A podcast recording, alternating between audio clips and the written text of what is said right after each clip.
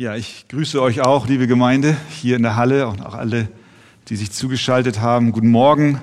Es ist der letzte, der letzte Sonntag und nicht nur der letzte Sonntag, sondern der letzte Tag im Jahr 2023 und das ist immer ein guter Anlass, dass wir einmal zurückblicken und vielleicht auch nach vorne schauen. Und dazu darf uns heute Morgen der Psalm 125 helfen. Wenn ihr eure Bibeln dabei habt, dann schlagt gerne auf Psalm 125 und äh, wir stehen noch einmal zur Textlese auf. Psalm 125, ein Wallfahrtslied.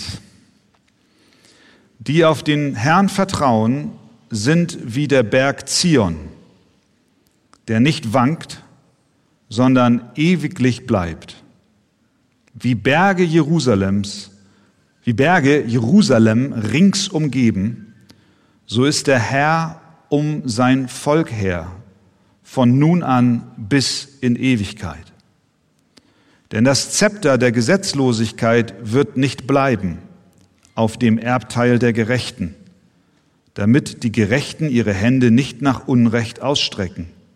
Herr, tue Gutes den Guten und denen, die aufrichtigen Herzens sind die aber abweichen auf ihre krummen Wege, die lasse der Herr dahinfahren mit den Übeltätern.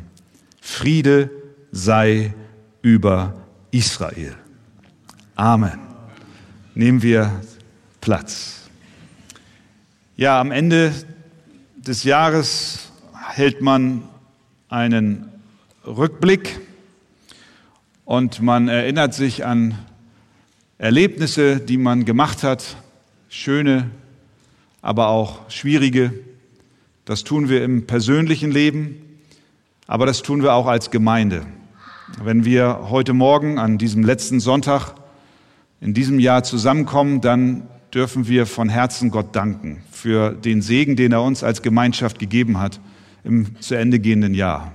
Ich denke an die vielen Menschen, deren Zeugnisse wir bei den Taufen gehört haben und wie viele von uns durch das, was sie hörten, tief bewegt waren. Wir hatten Glaubensgrundkurse gut gefüllt.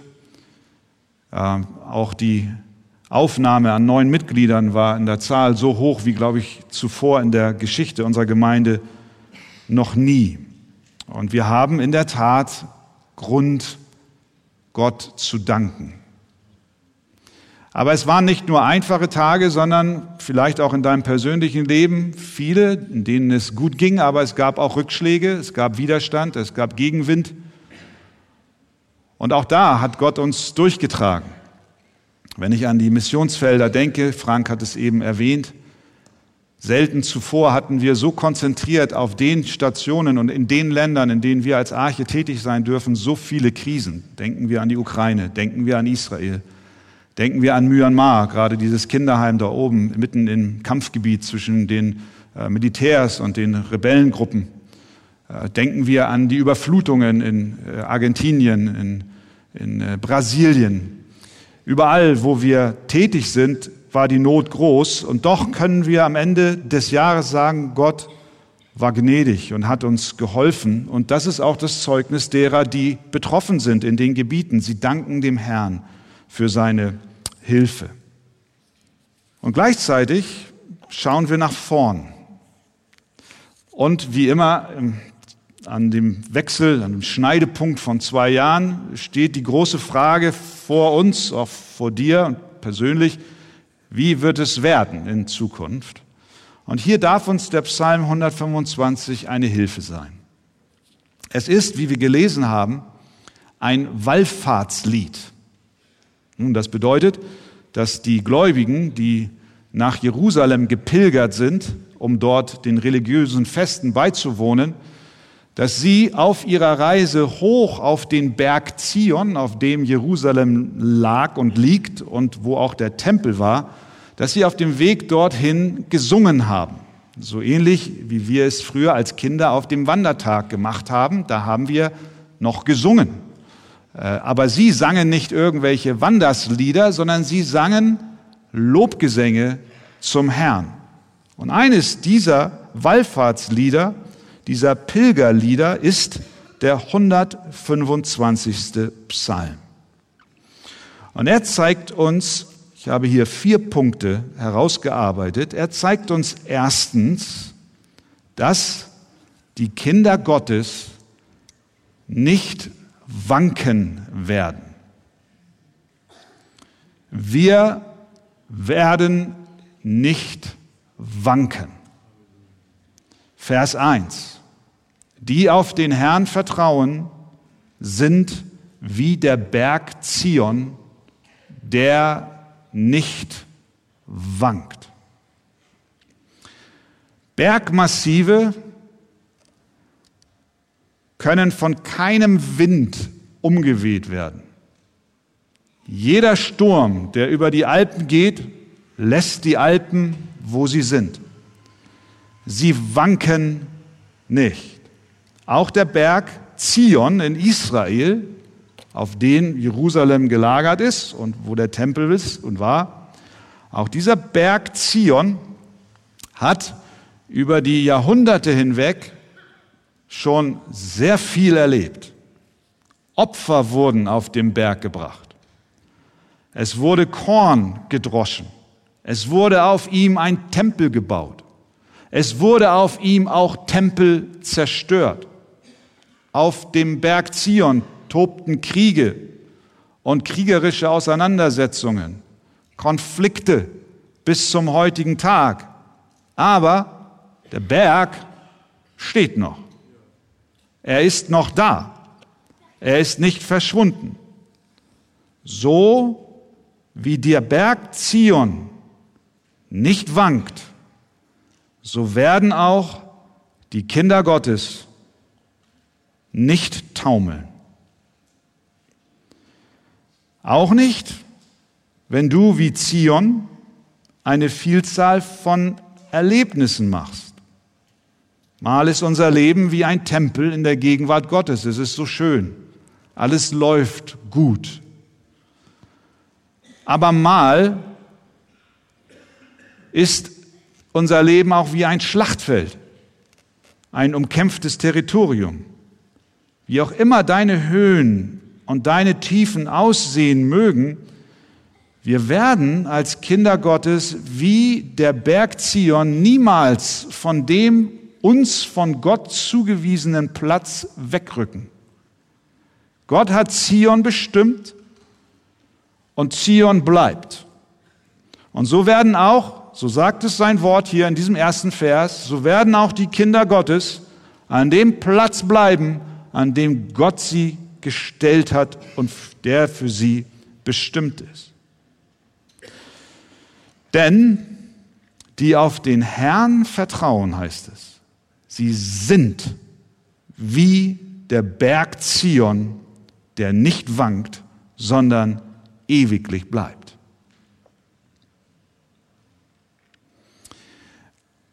Aber wie nun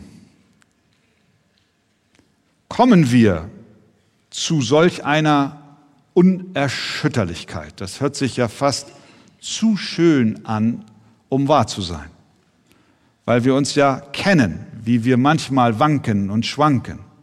Wie aber kommt diese Verheißung zu dir? Wie wird sie auch im kommenden Jahr wahr, dass du nicht wanken wirst wie Zion? Diese Standfestigkeit, die durch Jahrhunderte, Kriege und Krisen hindurch besteht, wird nicht durch den Glauben an einen Berg, sei er noch so heilig, oder an einen Tempel oder an eine Stadt auf dem Berg erlangt. Wenn wir auf diese Dinge uns konzentrieren und an ihnen festhalten, dann haben wir ein falsches Vertrauen, nämlich in Zion. Der Psalmist aber blickt vielmehr über Jerusalem hinaus.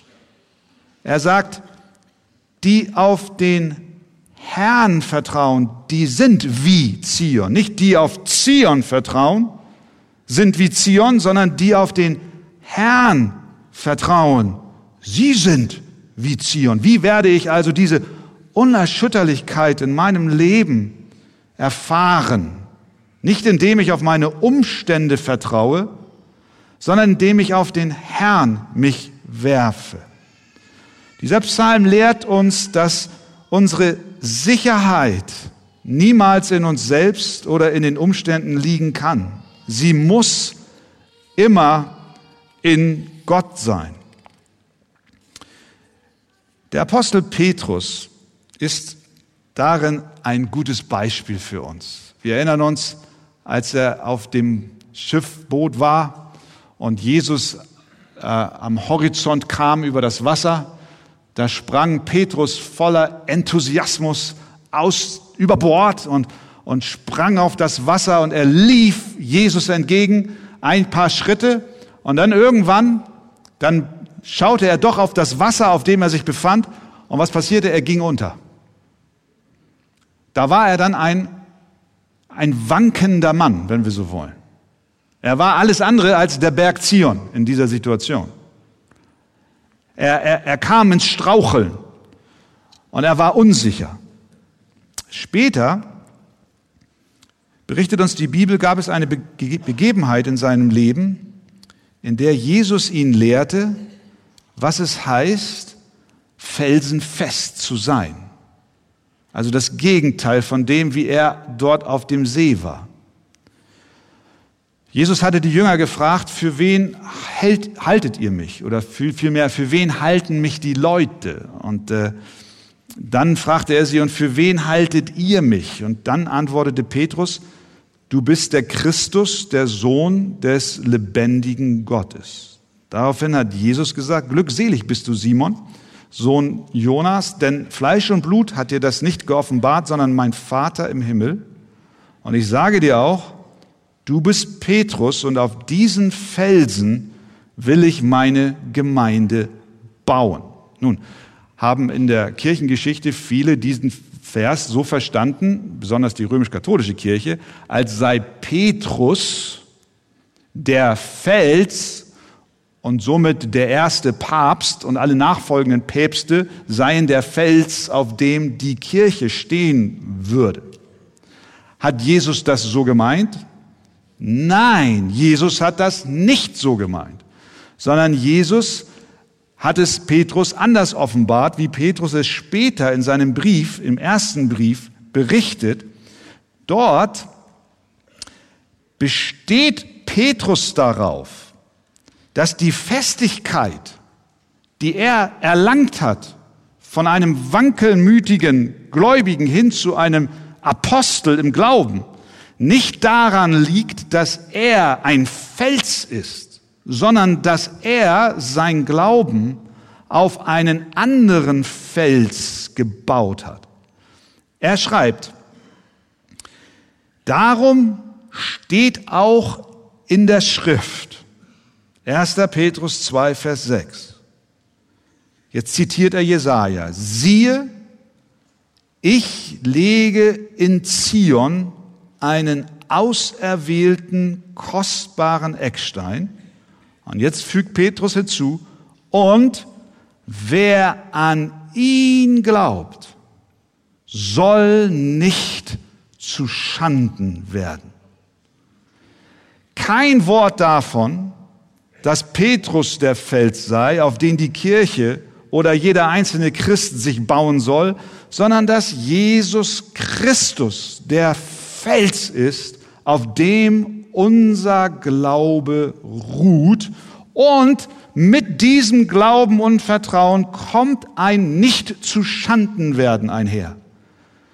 Mit anderen Worten, mit den Worten des Psalmisten, wir werden nicht wanken. Das heißt, es geht nicht um den Glauben an irgendwelche Umstände, sondern um das Vertrauen auf Jesus Christus. Petrus lernte, als er von einem wankelmütigen Gläubigen hin zu einem Apostel des Glaubens wurde, dass Jesus das einzig mögliche Fundament für ein sicheres und stabiles Leben ist. Und darauf wollte er sein Leben bauen. Und so auch wir. Wenn du heute Morgen am Schneidepunkt dieser zwei Jahre, dieser beiden Jahre vielleicht auch ängstlich in die Zukunft blickst, dann soll heute Morgen das Wort dir zugerufen werden, Vertraue auf Jesus. Vertraue auf Jesus. Und du wirst nicht wanken. Amen. Also, erstens, wir werden nicht wanken. Zweitens, wir sollen vertrauen.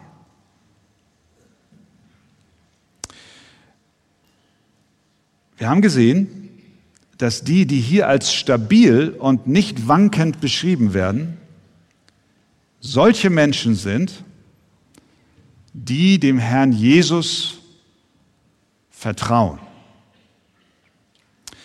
Nun, nach menschlicher Beurteilung ist dies nichts Außergewöhnliches oder ich will mal sagen, nichts Großartiges. Um stabil in Gott zu werden, das müssen wir uns mal vor Augen malen. Um stabil in Gott zu werden, müssen wir keine großen Hürden nehmen.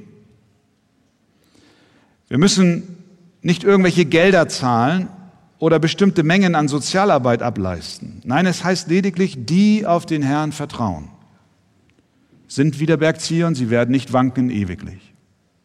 Das ist alles. Die auf den Herrn vertrauen. Das ist eine, ein, eine einfache, eine schlichte Angelegenheit. Vertrauen kann jeder. Das machst du jeden Tag, wenn du in den Linienbus hineinsteigst, dann vertraust du dem Busfahrer, dass er wirklich einen Führerschein hat. Es sei denn, du gehst hin und sagst, darf ich mal bitte Ihren Führerschein sehen? Dann sagt er, aber darf ich mal bitte Ihre Fahrkarte sehen? Und dann spürst du schon die Autorität. Wir vertrauen, unser Leben würde gar nicht existieren, würde nicht lebensfähig sein, wenn wir nicht vertrauen würden. Du vertraust dem Restaurant, dass das Essen, was sie dir dort servieren, nicht vergiftet ist. Ohne Vertrauen können wir nicht existieren. Vertrauen ist im Umkehrschluss gar nicht so schwer, weil wir täglich vertrauen. Aber hier jetzt geht es darum, dem Herrn zu vertrauen. Und ich sage, auch das kann jedes Kind. Das kannst auch du. Du kannst das. Mit Gottes Hilfe. Es ist eine einfache, eine schlichte Angelegenheit. Spurgeon hat es mal so ausgedrückt. Gott gibt Verheißungen und wir glauben ihm. Gott ist in seiner Vorsehung am Werk, wir vertrauen ihm. Gott lädt uns zu seinem Gnadenthron ein und wir kommen. Gott gibt uns seinen Sohn als unsere Rettung und wir glauben an Jesus Christus als unsere Rettung. Gott schenkt uns seinen Heiligen Geist als unseren Lehrer und wir lernen von ihm und wir gehorchen ihm. Ist doch ganz einfach, oder? Ist ganz einfach. Alles in allem zusammengefasst. Wir vertrauen unserem Herrn. Fertig aus. Willst du nicht wanken? Willst du Stabilität? Vertraue dem Herrn. Und das kannst du. Ist nicht schwer. Dem Herrn zu vertrauen bedeutet, sich auf sein Wort zu verlassen. Zu sagen, ja, was, was hier steht, ist stimmt, ist wahr. Das fängt schon bei diesem Vers hier an. Da geht's schon los. Da geht's schon los. Kannst du üben. Vers 1. Die auf den Herrn vertrauen, sind wie der Berg Zion, der nicht wankt, sondern ewiglich bleibt. Glaubst du das? Vertraust du dem? Sagst du ja oder sagst du, ah, aber da gibt's bestimmt irgendwie noch was Kleingedrucktes. Steht da nicht. Es steht da so, wie es steht. Und du darfst jetzt sagen, Herr, ich glaube dir. Ich vertraue auch für die Fragen, die ich habe. In 2023, es ist doch so simpel. Ich darf dir glauben und dir vertrauen. Dem Herrn zu vertrauen bedeutet, sich auf sein Wort zu verlassen, das nicht lügen kann. Sein Wort kann nicht lügen, weil er ist ein Gott der Wahrheit. Ihm zu vertrauen bedeutet, sich auf sein Wort zu verlassen, das sich nicht ändern wird. Denn er ist derselbe gestern, heute und in alle Ewigkeit. Dem Herrn zu vertrauen bedeutet, sich auf sein Wort zu verlassen, das nicht scheitern wird. Es war immer da und es wird in Ewigkeit bleiben. Wir vertrauen ihm. Und zu diesem Vertrauen, ihr Lieben, ist jeder hier heute Morgen und an den Bildschirm, ist eingeladen. Ohne Ausnahme. Jeder ist eingeladen. Es heißt nicht, die auf den Herrn mit einem gebildeten und studierten Glauben vertrauen. Steht da nicht. Es ist nicht unser theologisches Wissen, was uns zu einer Festigkeit führt. Auch wenn das theologische Wissen gut ist, auch wenn es gut ist, viel zu wissen, viel zu verstehen, mit wachsender Erkenntnis auf den Herrn zu vertrauen, aber auch wenn du nicht viel weißt, auch wenn du nicht hochstudiert bist, wirst du, so sagt es dieses Wort, wenn du auf den Herrn vertraust, wie der Berg Zion sein, der nicht wankt. Der Text beschränkt den Segen auch nicht auf diejenigen, die großen Glauben haben. Natürlich, je stärker unser Glaube, desto besser. Je mehr Glauben wir haben, desto reicher und glücklicher wird unser Leben sein. Aber die Zusicherung dieses Textes gilt denen, die Glauben haben, selbst wenn er nur so groß ist wie ein Senfkorn. Du bist eingeladen. Auch wenn du heute Morgen hier sitzt und sagst, mein Vertrauen ist klein, aber doch, vertraue ihm. Mit dem kleinen Glauben. Gott wird ihn bewässern und er wird wachsen. Aber geh diesen Schritt gerade in deiner Situation und sag, Herr, ich, ich vertraue dir. Die auf den, Berg, den Herrn vertrauen werden sein wie der Berg Zion. Es heißt auch nicht, dass es ein besonders erfahrener Glaube sein muss, der uns zu einer Stabilität führt. Es heißt nicht diejenigen, die viele Jahre lang glaubten, die werden sein wie der Berg Zion. Steht da nicht. Halleluja. Das ist gut. Diese Verheißung gilt denen, die ganz jung im Glauben sind. Genauso wie denen, die alt im Glauben sind. Das ist kein Unterschied. Egal, ob du erst ein paar Jahre oder ein paar Monate, vielleicht auch seit ein paar Tagen erst oder vielleicht gerade in diesem Moment glaubst, schon gilt dir die Verheißung. Und schon gilt für dich, du wirst nicht wanken, du wirst nicht wanken, du wirst in Ewigkeit nicht wanken.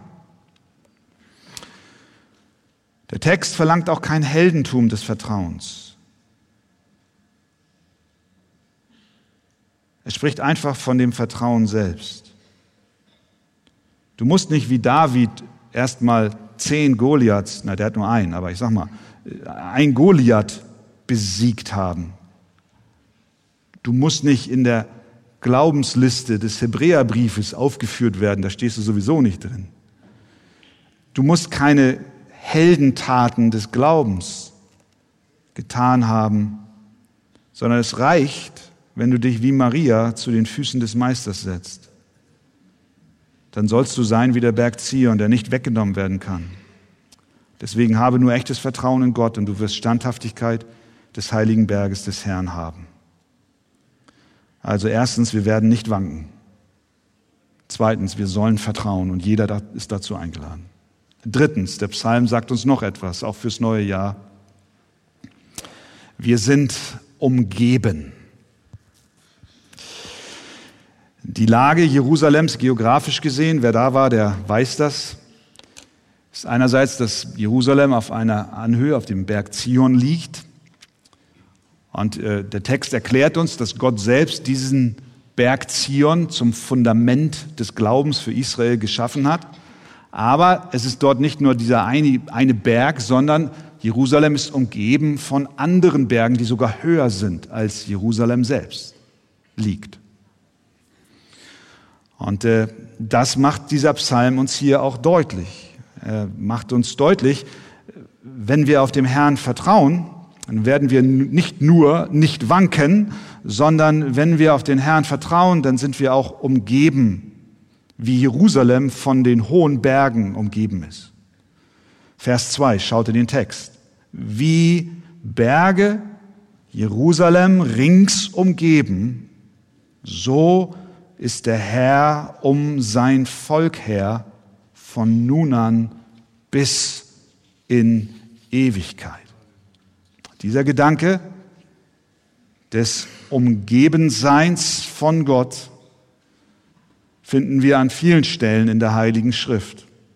Psalm 32, Vers 7.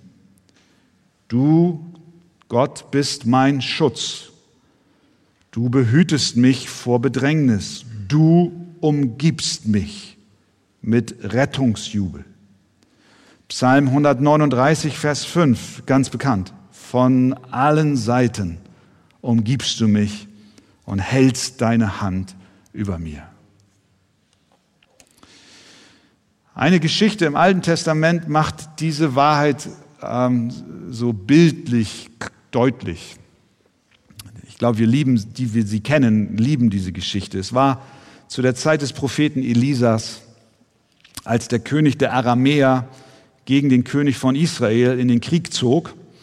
Aber jedes Mal, wenn der König der Aramäer einen Plan schmiedete, um die Armee Israels in einen Hinterhalt zu locken oder sie zu bekämpfen, dann hatte die Armee Israels schon zuvor davon Wind bekommen und hat diese Situation gar nicht erst entstehen lassen. Und das Ganze geschah, weil Gott zu dem Propheten Elisa sprach und der hat diese Info, die Kriegsinfo des gegnerischen Königs, gleich zum König Israels transportiert.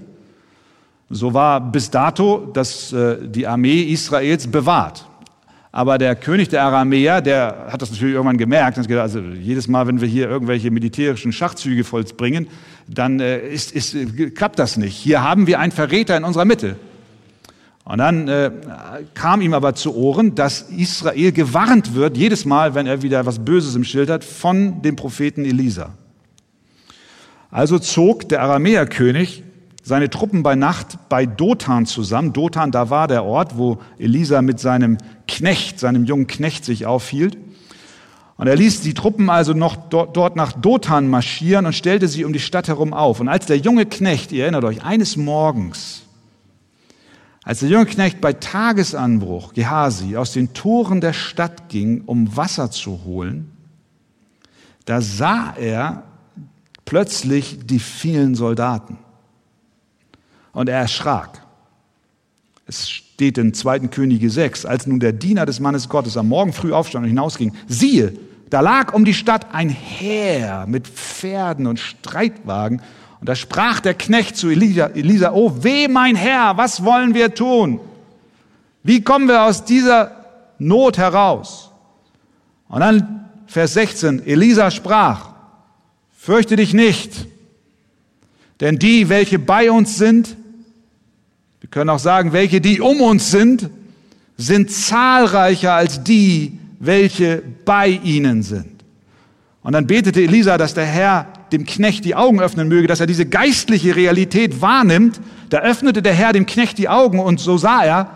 Und siehe, der Berg war voll feuriger Rosse und Streitwagen. Und es steht auch wörtlich, rings um Elisa her. Rings um Elisa her.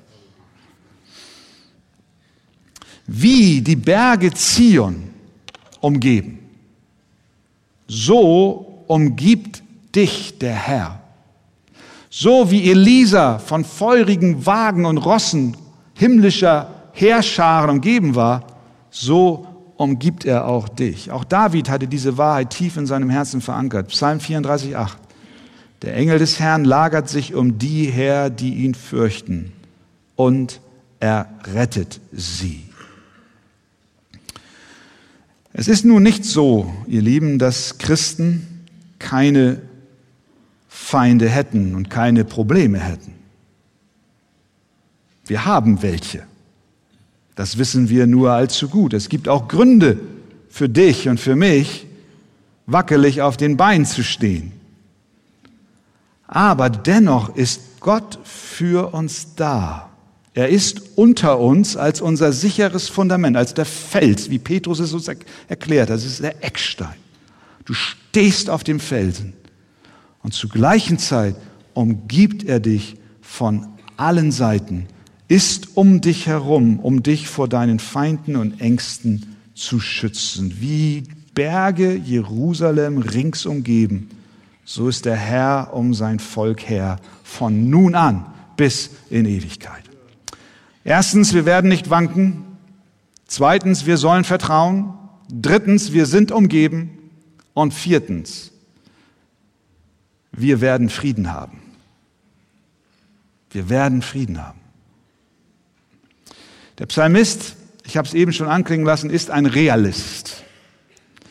Äh, er weiß, dass wir in einer gottlosen und auch bösen Welt leben. Genau unter diesen Bedingungen gilt es, genau dann gilt es, dem Herrn zu vertrauen. Das ist ja eine Sache, wenn alles gut läuft und wir Sicherheit haben und geregeltes Einkommen und auch politischen Frieden, ist alles gut und dann ist es, dann lässt sich gleich sagen, ja, ich vertraue dem Herrn. Aber wenn die Krisen kommen, wenn die Belastungen kommen, wie reagieren wir dann? Der Psalmist weiß davon. Vers 3.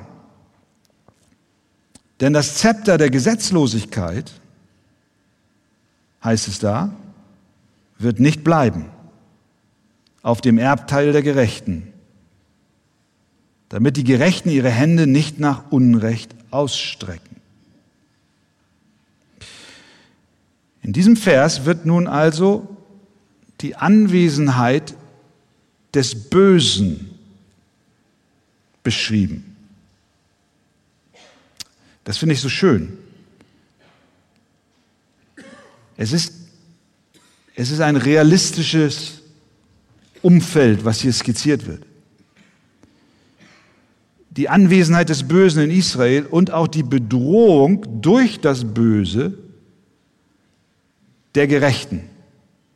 Die Gerechten werden bedroht durch das Böse. Vers 3 nochmal. Denn das Zepter der Gesetzlosigkeit wird nicht bleiben auf dem Erbteil der Gerechten, damit die Gerechten ihre Hände nicht nach Unrecht ausstrecken. Wenn wir diesen Vers nehmen, dann können wir ihn, glaube ich, gut auch in unsere Zeit übertragen. Wir leben, so wie Israel damals auch, leben auch wir in dieser gefallenen Welt. Wir leben in ihr, wir sollen Licht und Salz sein in dieser Welt, aber zugleich ist auch klar, wir beherrschen die Welt nicht. Die Welt wird von anderen regiert, jetzt auf menschlicher Ebene. Meistens von säkularen Menschen, die durch ihre Regierungen handeln. Und diese Herrschaft der Regierungen geschieht auch auf Gottes Anweisung. Das ist so. Er hat die weltliche Macht dem Staat und nicht der Kirche gegeben.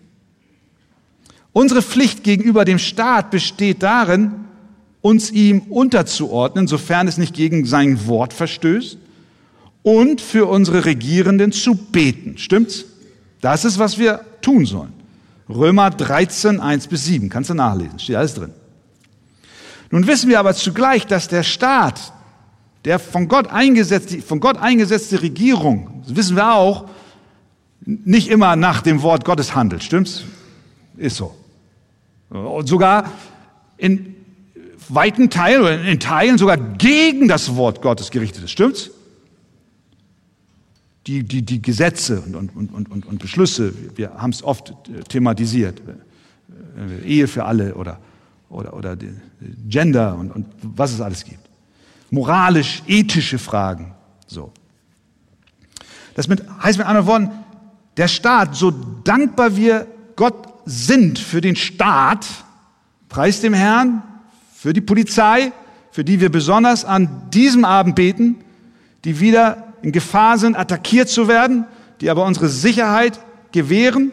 Wir sind dankbar für, für die Organe, für Freiheit, für Demokratie, aber zur gleichen Zeit wissen wir auch, nicht alles ist jetzt so, dass wir es unterschreiben würden. Deswegen beten wir und bitten dem Herrn, dass er hilft. Wir wissen sogar, dass im Namen von Gesetzen Dinge transportiert werden, die antigöttlich sind, wie wir eben gesagt haben. Der Psalmist weiß das. Und er ist besorgt, dass das weltliche Umfeld Einfluss auf Gottes Volk nimmt. Denn, Vers 3, nochmal, dankbar für den Staat, aber in Hinsicht auf die Dinge, die nicht gottgemäß laufen. Denn das Zepter, heißt es Vers 3, der Gesetzlosigkeit wird nicht bleiben auf dem Erbteil der Gerechten, damit die Gerechten ihre Hände nicht nach Unrecht ausstrecken. Der Psalmist sieht hier, das Zepter steht für die Regierung, die weltliche Regierung, die nicht nur in Gerechtigkeit regiert, sondern auch in Gesetzlosigkeit dem Wort Gottes gegenüber. Er beschreibt es hier, das Zepter der Gesetzlosigkeit steht oder kann dazu führen, dass die Gerechten ihre Hände nach Unrecht ausstrecken. Das heißt mit anderen Worten, das, das Unrecht, die Gesetzlosigkeit kann in die Gemeinde, kann in Israel, kann in die Gemeinde hineinschwappen.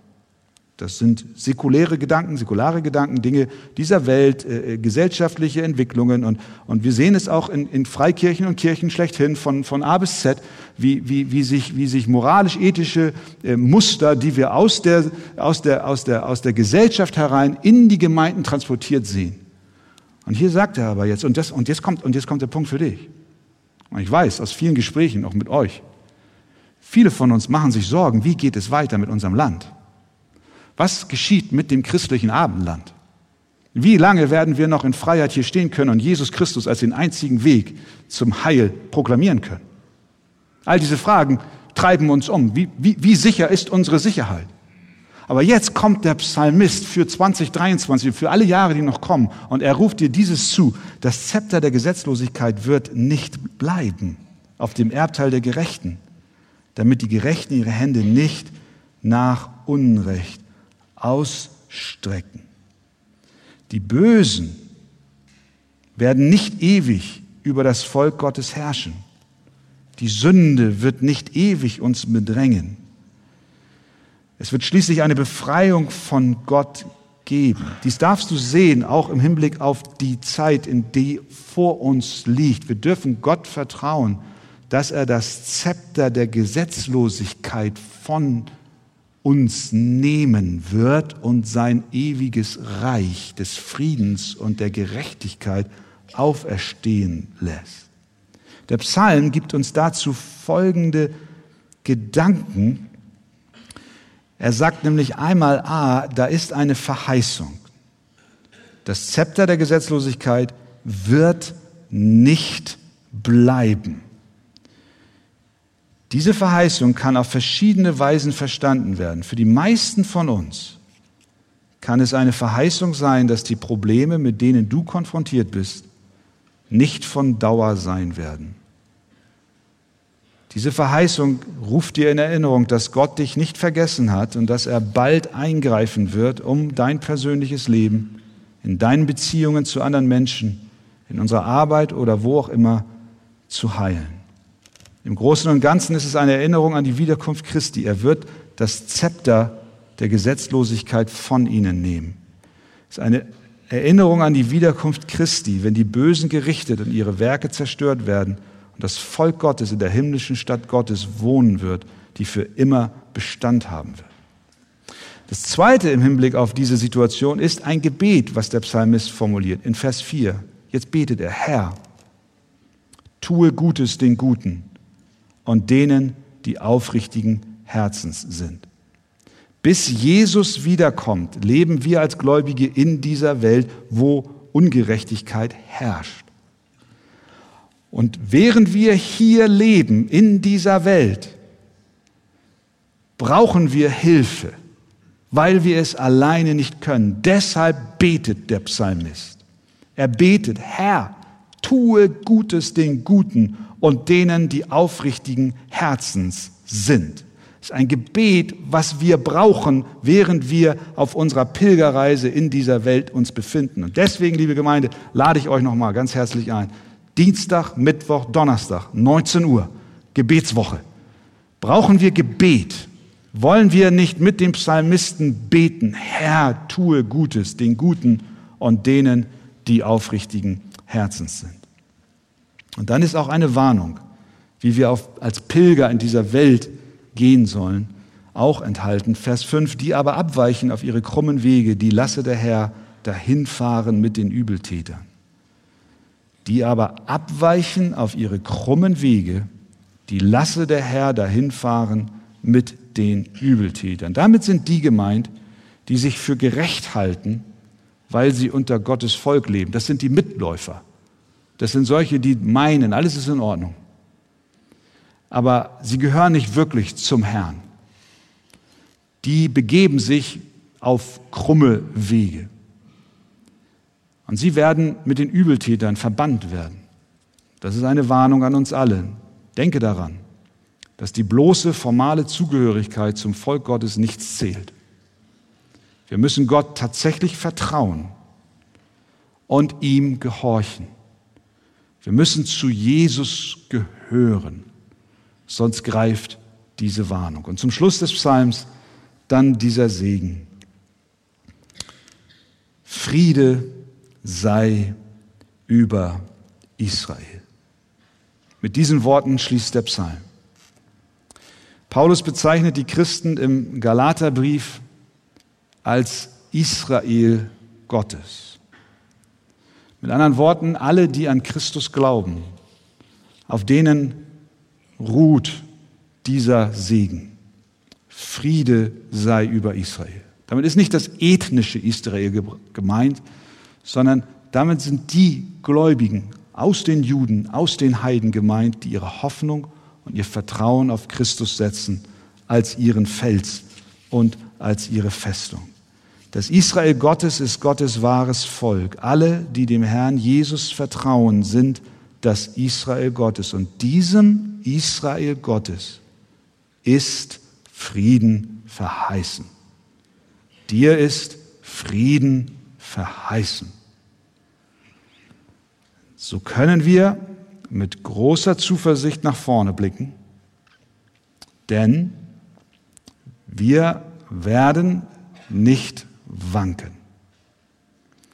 Wir wollen vertrauen. Wir sind umgeben von Gott und seinen Engeln und wir werden Frieden haben. Das wünsche ich uns allen. Amen. Ja, Herr, und so kommen wir zu dir in einer Welt voller Unsicherheit, in einer Welt voll von Kriegen und Krisen, politischer Instabilität und manch einem von uns will es Angst und Bange werden. Wir beten für unser Land, wir beten für unsere Regierung. Und wie eben in der Predigt erwähnt, wir, beten auch für, für die Polizei. Heute werden Befürchtungen groß, dass es wieder zu Ausschreitungen kommt. Herr, wir bitten um Schutz. Wir bitten aber vor allen Dingen auch, dass du mit deinem Wort Raum gewinnst in unserem Land. Aber nicht nur die großen Fragen, die uns umwerfen und umtreiben, wollen wir dir bringen, sondern auch die Dinge unseres persönlichen Lebens. Herr, du siehst, wer hier heute Morgen ängstlich nach vorne blickt und nicht weiß, wie alles werden soll. Ich bitte dich, dass du uns hilfst, dir zu vertrauen. Auch wenn wir es vielleicht noch nie getan haben, aber Mut fassen durch das Gehörte Schenke es, dass auch wenn unser Glaube klein ist wie ein Senfkorn, dass wir es tun. Ich bete für meine Glaubensgeschwister, auch die Missionsfreunde draußen an den Geräten, die in Not sind, für die dieses Wort Trost ist. Es ist dein Wort. Deine Verheißung ist Ja und Amen. Du stellst dich dazu, wir werden nicht wanken. Wir werden nicht wanken wie der Berg Zion, sondern ewiglich sein bei dir. Du bist es, der uns umgibt von allen Seiten. Dir allein wollen wir vertrauen, unserem Fels, unserem Retter, unserem Heiland. Amen.